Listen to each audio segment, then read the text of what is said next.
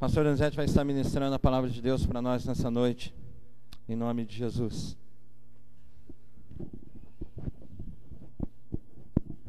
Vamos orar pela vida dele. Pai, eu te louvo e te exalto, Senhor, pela vida do teu servo.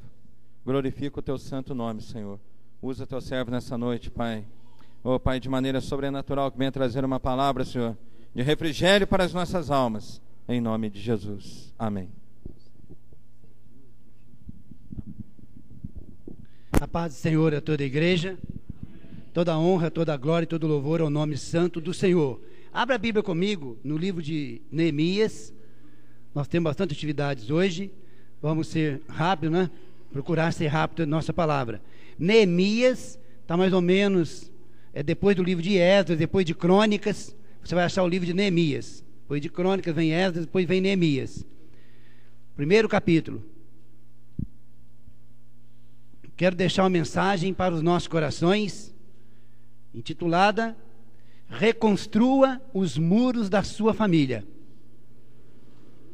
Reconstrua os muros da sua família. Ou reconstruindo os muros da sua família. Neemias, primeiro capítulo, versículo 3 ao 6. E disseram-me: os restantes que ficaram do cativeiro lá na província estão em grande miséria e desprezo, e o muro de Jerusalém fendido, e as suas portas queimadas a fogo. E sucedeu que, ouvindo eu estas palavras, assentei-me e chorei, e lamentei por alguns dias, e estive jejuando e orando perante o Deus dos céus. E disse: Ah, Senhor, Deus dos céus, Deus grande e terrível, que guardas o conserto e a benignidade para com aqueles que te amam e guardam os teus mandamentos. Estejam, pois, atentos teus ouvidos e os teus olhos abertos, para ouvires a oração do teu servo, que eu hoje faço perante ti, de dia e de noite, pelos filhos de Israel, teus servos, e faço confissão pelos pecados dos filhos de Israel, que pecamos contra ti, também eu e a, mi, e a minha casa, ou a casa de meu pai, pecamos. Agora você vai para o capítulo 2, 4 a 5. E o rei me disse: Que me pedes agora? Então orei ao Deus dos céus e disse ao rei: Se é do agrado do rei, e se o teu servo é aceito em tua presença, peço-te que me envies ajudar a cidade dos sepulcros de meus pais, para que eu a edifique. No mesmo capítulo 2, vai para o versículo 17.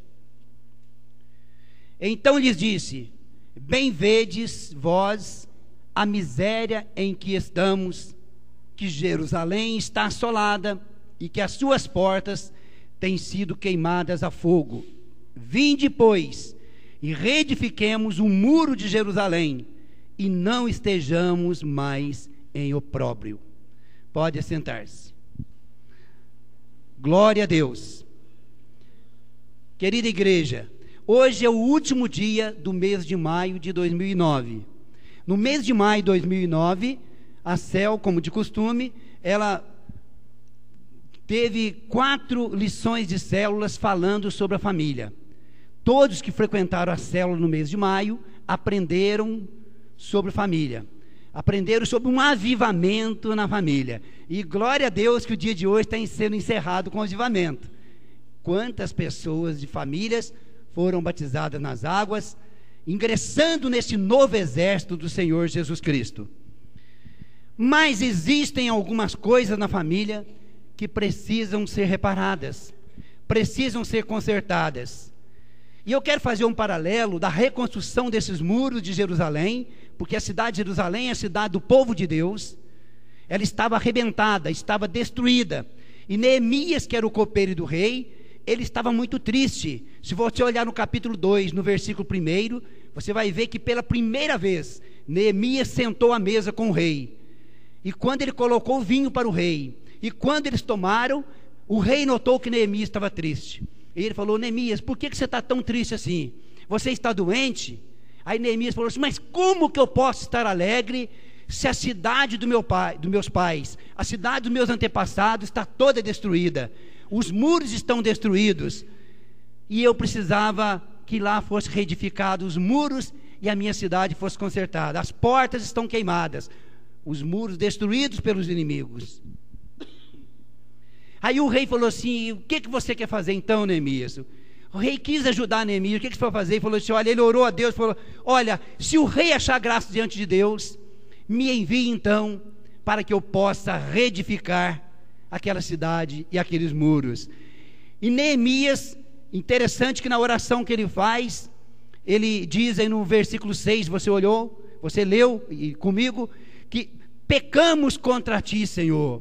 Eu pequei, a minha família, o meu pai pecou, e quem sabe a sua família, encerrar do mês de, de maio. Hoje é dia de culto de Santa Ceia, eu gosto de pregar uma mensagem sobre Santa Ceia.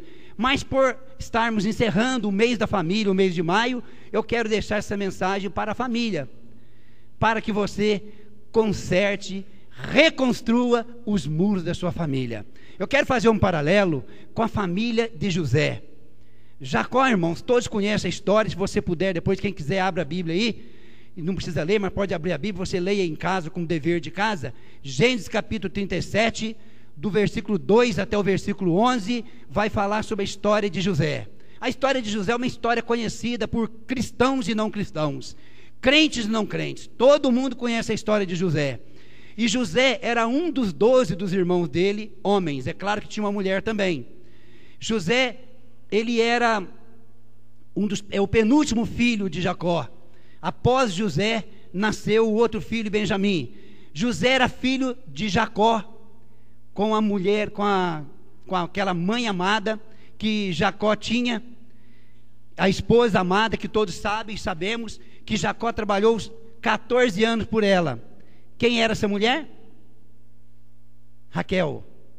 Raquel era a mulher que Jacó amava. Nós sabemos, todo mundo conhece a história que Jacó trabalhou sete anos para casar-se com Raquel, que era muito formosa e muito linda. Porém, Raquel era mais nova que Leia, ou Lia. No dia do casamento, Labão tapiou Jacó. Porque Jacó havia um dia tapiado seu irmão e o seu pai. A lei da semeadura. Tudo que planta, colhe. Jacó um dia havia tapiado seu irmão e o seu pai. Todos conhecem a história também. E quando Jacó foi se casar, o sogro dele também o tapiou. Ele trabalhou sete anos na noite do casamento, ele tem que entrar num lugar escuro. Ele não viu, só conheceu a esposa no quarto. Quando ele foi ver, não era Raquel, era Leia ou Lia, era mais velha. Ele reclamou, mas eu não trabalhei sete anos por Raquel.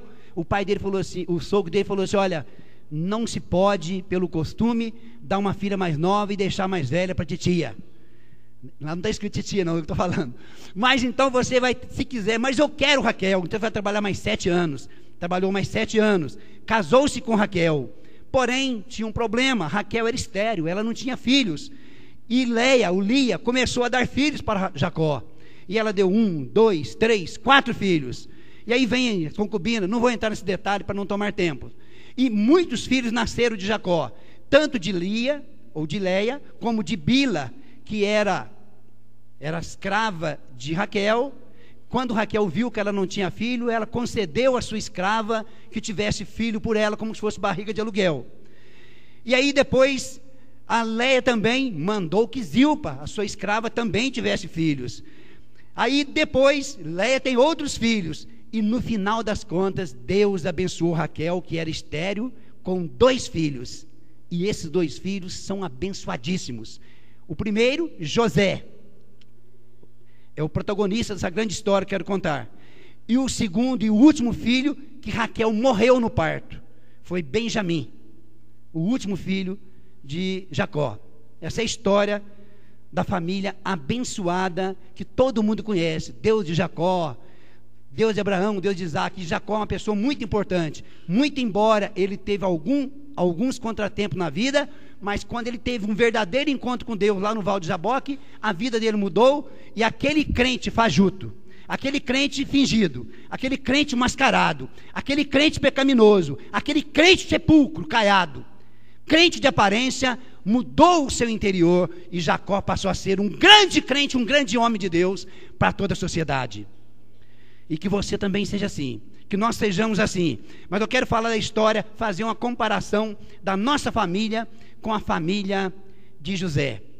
José, então, ele era muito querido do pai. Eu já disse a história que ele era o penúltimo dos filhos. E ele era muito amado de Jacó. Se você ler no capítulo no capítulo 37, no versículo 3, você vai entender o seguinte: que ele tinha uma túnica de várias cores que o pai, deu, o pai dele deu para ele. Jacó amava tanto José que ele deu-lhe uma túnica de várias cores. Aquela túnica de várias cores, ela tem um grande significado. Que significado é este? A túnica de várias cores, ela significava os seus ministérios aquilo que José representaria para a família. Vira para o seu irmão e fala assim: Olha, você tem uma túnica de várias cores que o papai do céu te deu. Aleluia! Irmãos, cada um de nós, quando vem para a casa de Deus, recebe uma túnica de várias cores. São as chamadas. Nesse momento, essa túnica eu quero transferir para um, é, um paralelo chamado de muro os muros de Jerusalém estavam caídos, a cidade estava arruinada, o povo estava arrebentado, as famílias cabisbaixas. E agora Neemias toma uma postura, toma posição, larga o luxo do palácio do rei, deixa a sua posição de copeiro de homem importante e vai para Jerusalém para reconstruir os muros daquela cidade. Eu quero que você, como José, como Neemias. Levante na sua família e reconstrua os muros dos ministérios, das suas vocações na sua família. Aquelas chamadas que Deus tem para a sua família. Por exemplo, na minha casa, eu, a minha esposa, a Flávia, a Ivanete, o Samuel. Observe, todo mundo conhece minha família. Olha a chamada que a Flávia tem. Olha a chamada que a Ivanete tem. Olha a chamada que o Samuel tem. Estou falando da minha família que é pequena, temos só três filhos, mas cada um de nós tem uma chamada, um ministério, ou vários ministérios diante de Deus. Está vendo como é importante?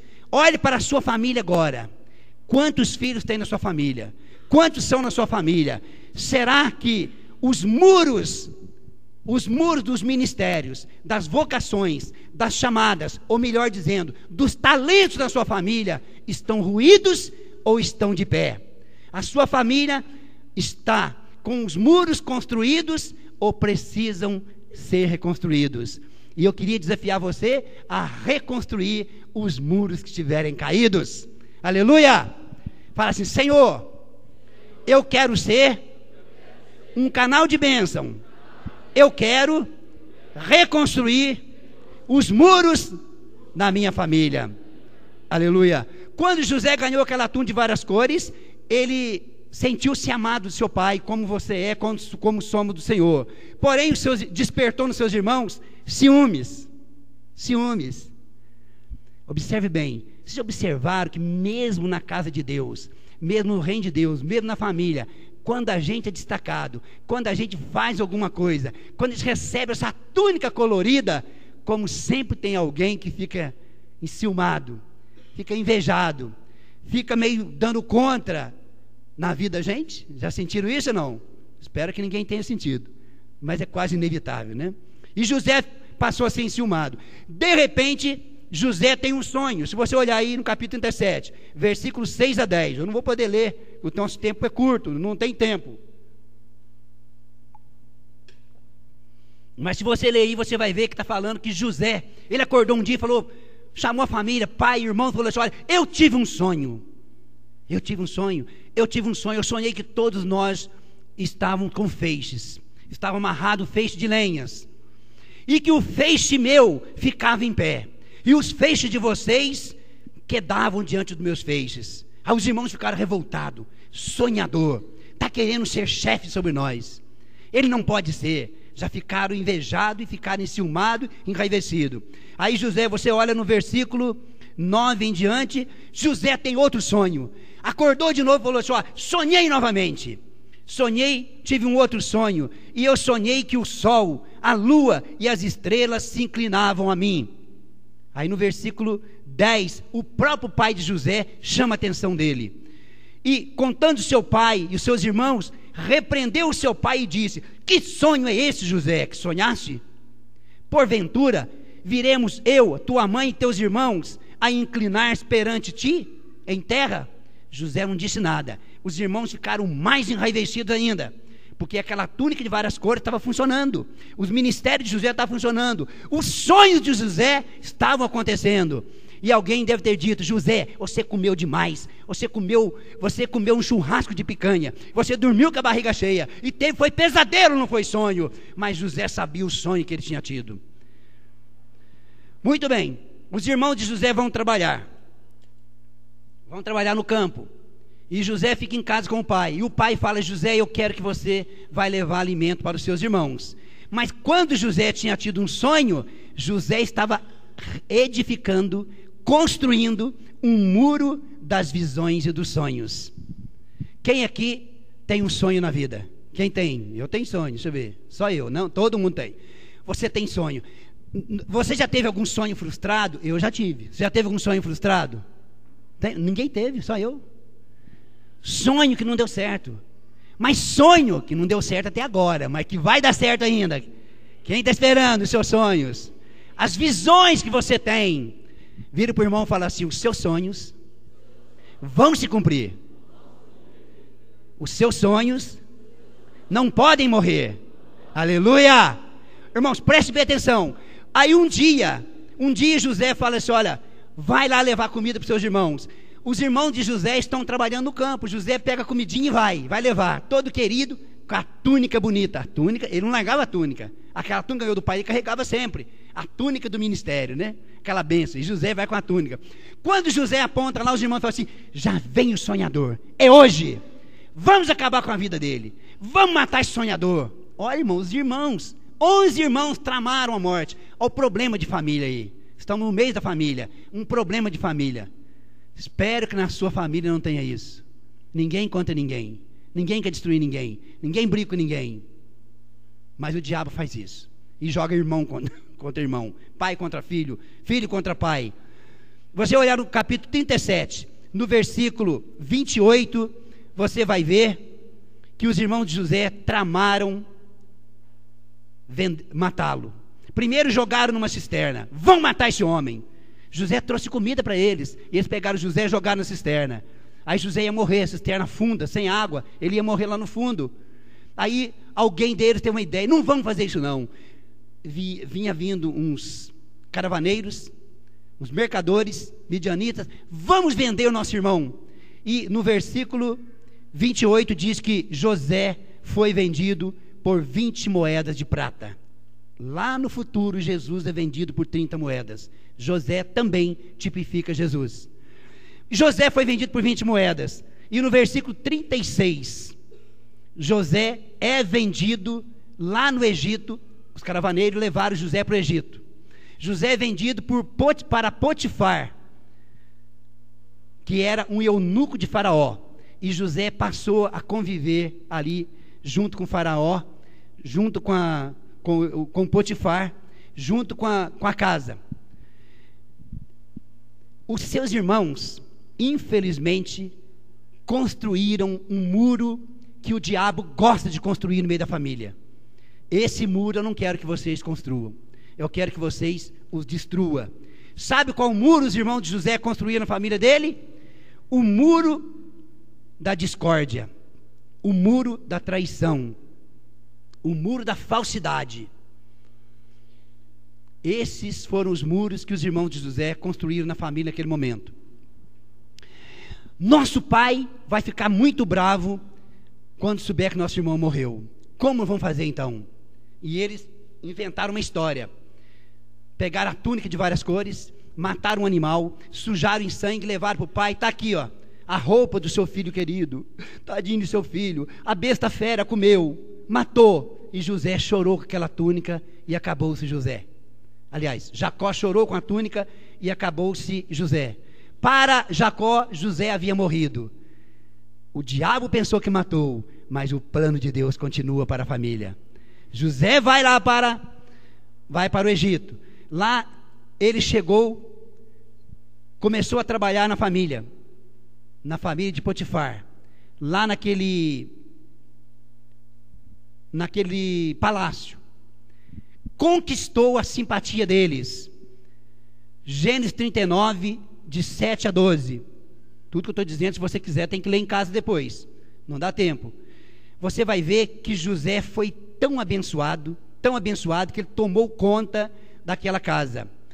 Aí o diabo levanta outra crise para destruir a família de José. A mulher de Potifar, ela olha para José, um homem lindo, um homem bonito, esse tem que ser meu. Além do meu marido, eu quero ele para mim também. E ela começou, José, vamos para a cama comigo. José, eu não posso fazer isso. Eu sirvo a Deus. Ela, vamos para a cama comigo. Todo dia ela convidava José.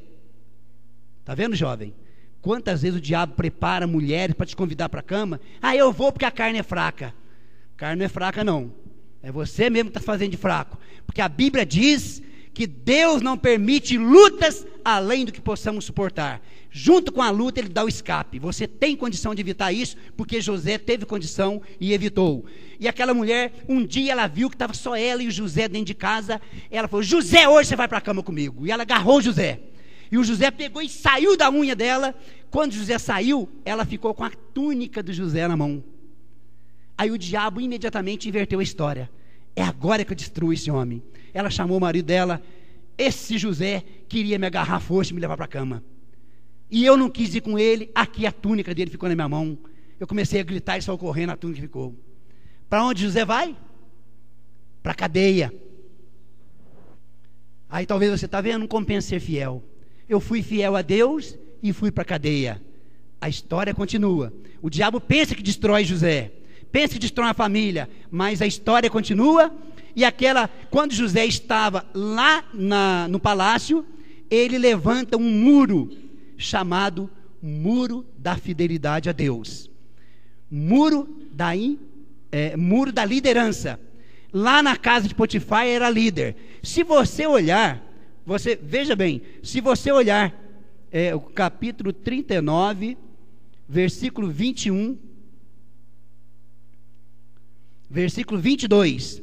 E o carcereiro Mor, capítulo 39, versículo 22. E o carcereiro Mor entregou na mão de José todos os presos que estavam na casa do cárcere. E ele fazia tudo que se fazia ali. José era líder na casa dele. Tinha túnica de várias cores. José foi vendido, foi líder lá na casa de Potifar lá na, no palácio. José vai para a cadeia. Quando José chegou lá, imediatamente ele foi chamado para liderar todos os presos. Aleluia!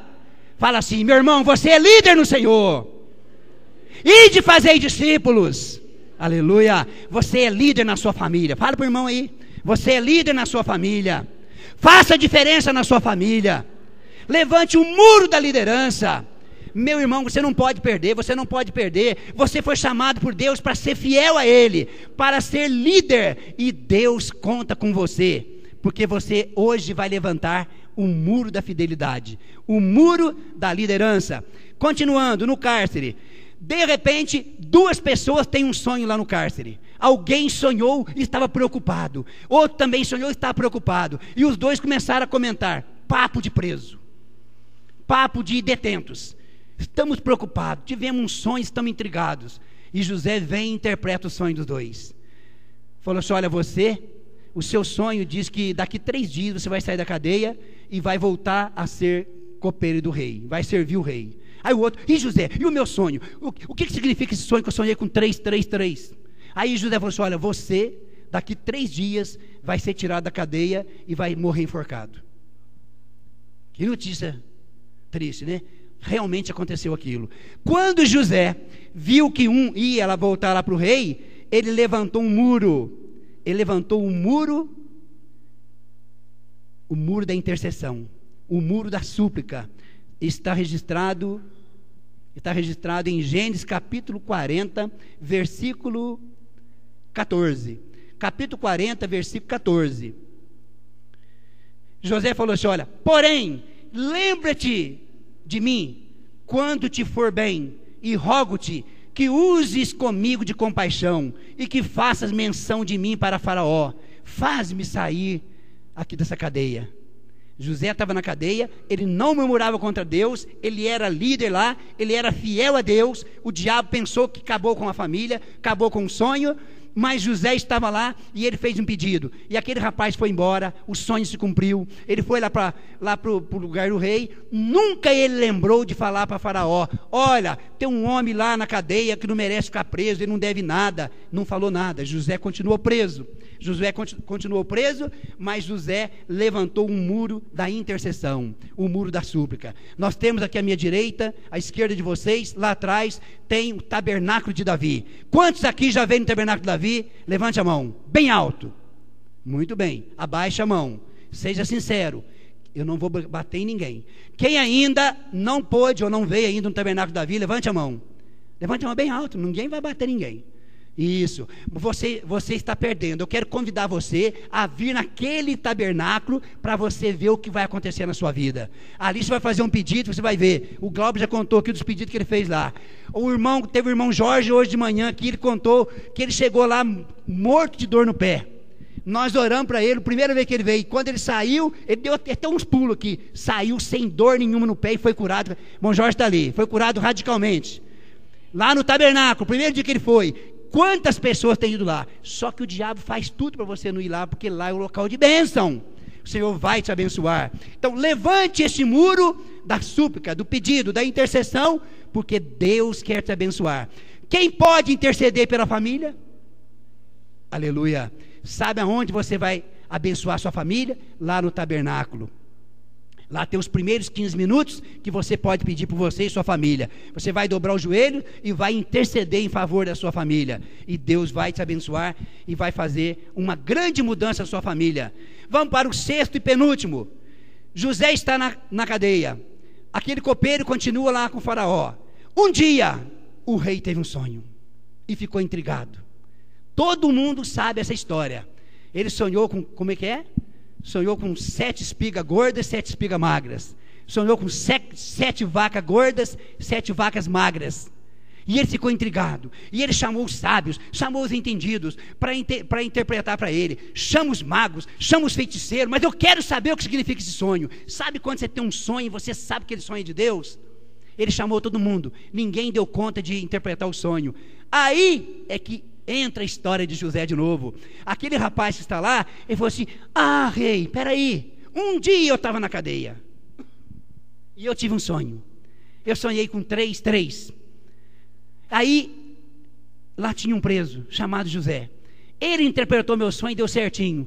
Manda buscar esse homem imediatamente. José estava todo barbudo, roupa de, de prisioneiro, todo feio, descaído, semblante é, prisional sem sol, sem banho de sol, que tempo não tinha banho de sol, hoje tem, né? Mas o preso estava lá, todo desfigurado. Fizeram uma barba em José, tacaram uma roupa boa nele, trouxeram José perante aquele rei, perante aquele faraó, perante aquele líder, aquele governador. E o homem falou: José, eu tive um sonho, ninguém interpretou, e falou o sonho para ele. José falou assim: Esse sonho, rei, quer dizer o seguinte: que vai haver sete anos de bonança. Tudo que plantar vai dar, mas vai dar à vontade. Depois haverá sete anos de miséria. Então o que eu devo fazer? Arruma um homem inteligente e manda plantar na beira do rio Nilo, na beira em todo o Egito, e guarda bastante alimento, porque depois vai faltar, vai ter sete anos de miséria. Aí aquele homem fala assim: por acaso, depois de uma revelação dessa, haverá um outro homem melhor do que você, José? Aleluia! Da cadeia, da masmorra, da prisão, aquele homem sai e vai direto para o palácio. Aleluia! Ele vai para lá para ser o quê? Para ser o vice-governador do Egito. É assim que Deus faz. Quando o diabo pensa que te matou, quando o diabo te coloca lá embaixo, Deus vem, chega, diabo, chega, chega, chega, chega, e ele pega e te coloca num alto retiro. Posição de destaque. O Senhor quer te abençoar. O Senhor quer te levantar na família. O Senhor quer colocar você no muro da liderança de governador. Muro de liderança, muro de governança. Foi assim que Deus fez com José. O cativeiro de José virou, o cativeiro de José mudou. José sai de lá agora o rei, o, o rei, coloca um anel no dedo dele e ele passa a ser o governador. Ele só não podia dar ordem por cima do, do, do, governador. E plantou, e colheu muito, e guardou. E de repente vem uma fome sobre toda a terra. Vem sobre o Egito, vem sobre a terra onde estão os irmãos de José também. Os irmãos de José, para não morrer de fome, vêm até o Egito fazer compra. E José enxerga os seus irmãos. Ele conheceu pela fisionomia. Meus irmãos, ele ficou desnorteado, ficou desesperado, mas não podia revelar. José começou a devolver o dinheiro para eles e encheu o saco de, de alimento e eles levaram. E começou a história que todos conhecem. Até que no final, José é usado para a salvação da família. Ele vai levantar o último muro que eu quero falar, porque eu estou correndo contra o horário, não posso ficar mais. O, o, pastor tem muita coisa para fazer ainda. Então, irmãos, José levanta o último muro. Se você pegar Gênesis 45, leia só esse texto, Gênesis 45, de 3 a 5. Gênesis 45, de 3 a 5, diz o seguinte: E disse José a seus irmãos: Eu sou José. Vive ainda meu pai? Quando ele se revelou aos seus irmãos. E seus irmãos não lhe não puderam responder, porque ficaram perplexos diante da sua face. E disse José a seus irmãos: Peço-vos, chegai-vos a mim. E chegaram em José. Então disse ele: Eu sou José, vosso irmão, a quem vendestes para o Egito. Agora, pois, não vos entristeçais, nem vos pese aos vossos olhos por vos haverdes vendido para cá. Porque, para a conservação da nossa vida, Deus me enviou diante da vossa face. Aleluia. José não recriminou seus irmãos, não incriminou seus irmãos, não jogou em cara, não jogou em rosto, como às vezes costumamos fazer com nossos próprios familiares. Mas José perdoou, reconciliou. Neste momento, José levantou o grande muro da reconciliação da família. Aleluia! Fala assim: eu quero reconstruir na minha família o muro da reconciliação. Eu preciso reconstruir o muro da liderança da minha família. Eu quero reconstruir o muro da intercessão pela minha família. Eu vou reconstruir o muro da fidelidade na minha família. Eu vou reconstruir o muro da, das nossas chamadas, o muro dos nossos ministérios o muro das nossas vocações. Eu quero, Senhor, levantar, erguer, reconstruir os muros das visões e dos sonhos de Deus para mim, para minha família. Aleluia! Glória a Deus. Eu quero que você agora eu não tenho tempo mais, não posso falar mais nada. Já olhei o relógio, não tem condição. Eu queria que Samuel soltasse uma música, e você vai curvar sua cabeça agora. E você vai pedir a Deus para te dar força, te dar revelações. E você vai reconstruir os muros que estão caídos na sua família nesse momento. Começa a reconstruir os muros da família. Deixa Deus falar com você.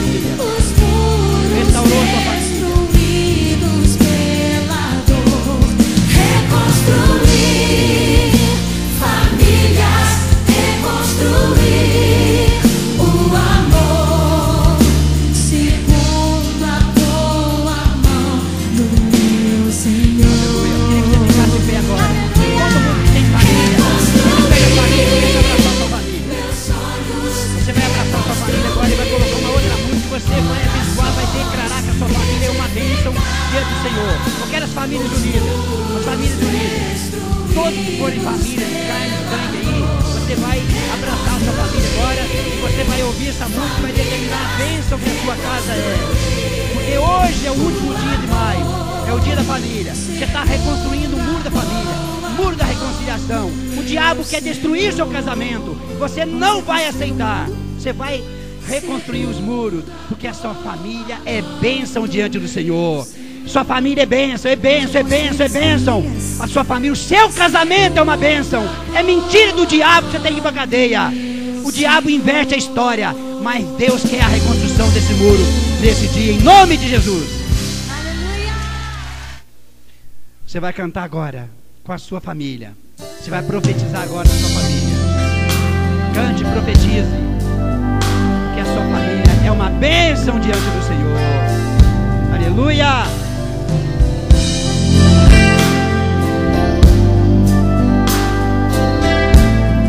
Minha casa é tua, Senhor.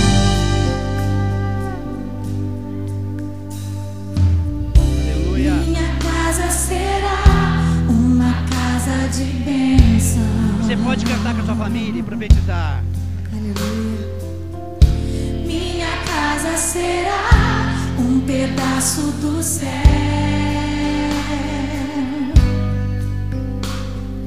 Nela estarão reunidos adoradores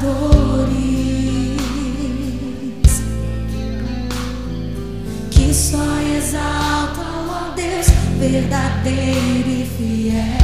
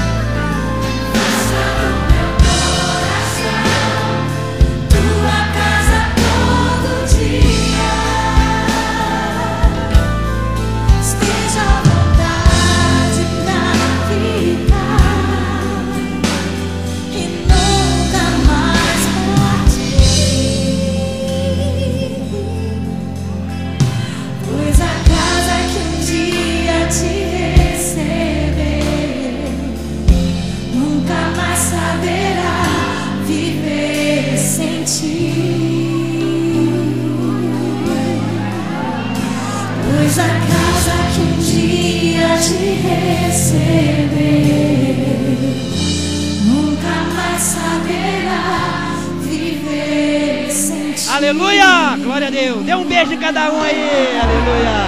Abraço e beijo. Sua vida seja abençoada. Fica com Deus.